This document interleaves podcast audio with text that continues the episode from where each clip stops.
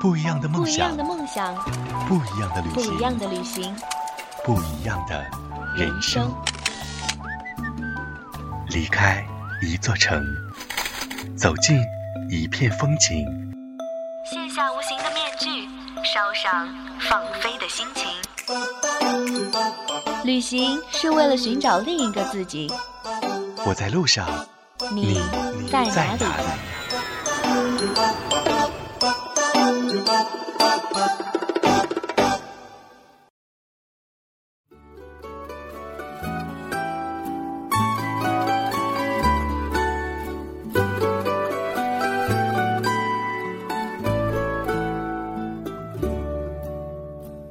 威尼斯的风情总是离不开水的，蜿蜒的水巷，流动的清波，它就好像是一个漂浮在碧波上浪漫的梦，诗情画意，久久在脑海当中都挥之不去。亲爱的听众朋友们，大家好，这里是有家电台，有你才有家，我是旅行家夏言。本期节目，我们将走进意大利的水上城市威尼斯。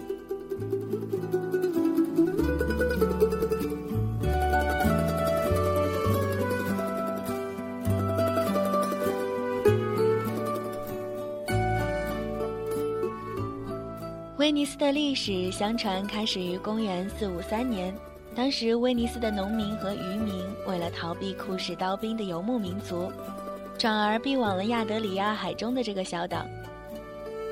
这个不到八平方公里的城市，却被一百多条蜘蛛网般密布的运河隔成了一百多座小岛，岛与岛之间只凭各式桥梁错落地连接着。初来乍到的你，很快就会迷失在这座水城当中。好在有大运河呈 S 型贯穿整个城市，沿着这条号称威尼斯最长的街道，可以饱览威尼斯的精华，而不用担心迷路。沿岸的近二百栋宫殿、豪宅和七座教堂，多半建于十四至十六世纪。有拜占庭风格、哥特风格、巴洛克风格、威尼斯式等等，看起来就好像水中升起的一座艺术长廊。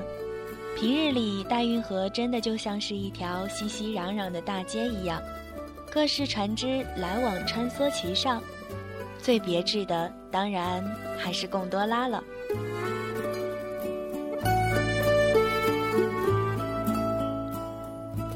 虽说威尼斯的守护神和城市象征是圣马克广场上的那头带着翅膀的狮子，可是，在人们的心目当中，说到威尼斯，就会想到穿梭于水巷中的贡多拉。这是一种月牙形的黑色平底小船，几百年前，威尼斯贵族们喜欢乘坐雕刻精美、装饰着绫罗绸缎的贡多拉，互相斗富。为了刹住这种奢靡的风气，威尼斯政府颁布了一条法令，禁止把贡多拉漆成彩色的。于是，曾经争奇斗艳的贡多拉都变成了今天人们所看到的黑色的小船。晚上乘一个小时的贡多拉的花费，可以乘水上公交绕着威尼斯转三十圈。可是，即便昂贵，你又怎么能舍得放弃夜游威尼斯的终极浪漫呢？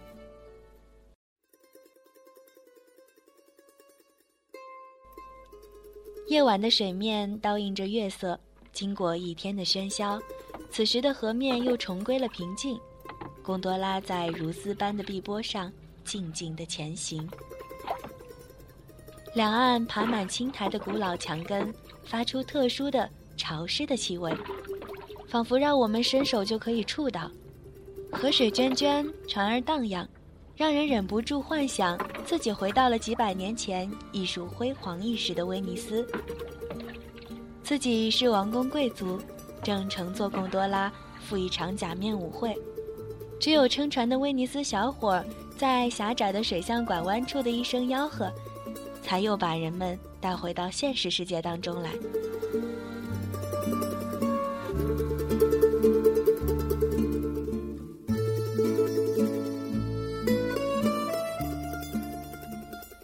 船行之处，处处有桥。威尼斯的桥有三百五十座之多，最有名的莫过于叹息桥。它是连接总督府和监狱的一座封闭式的巴洛克风格的桥。至于为什么这座桥有这么个无奈的名字，说法是有很多种的，但是我觉得有一个比较合理的说法，就是一名死囚在走叹息桥的时候，透过桥上的窗户看到对面房子里自己女友拥抱着新的情人，叹息桥呢也就因此而得名。当然了，不管说这个传说是不是真的，至少现在的叹息桥已经成为了恋人们见证爱情的地方。据说，只要在桥下拥吻，爱情就能够天长地久。无数的情侣在这里上演深情的一幕，当然，这也算得上是威尼斯的一景吧。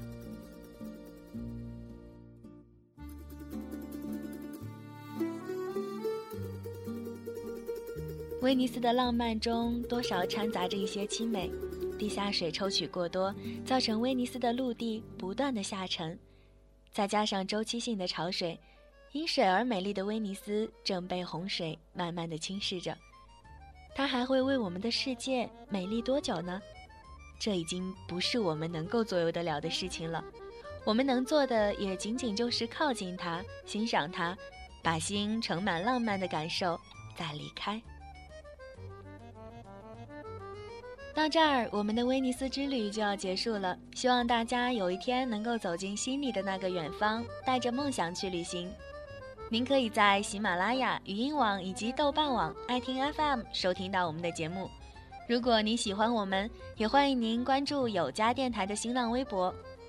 我们会在今后为您呈现出更多的精彩。如果你还想和 NJ 互动，和同样喜爱有家的听众朋友们聊天，也欢迎您加入我们的听友群。二九八幺四八零七二，有家电台有你才有家，我是夏言，我们下期再会。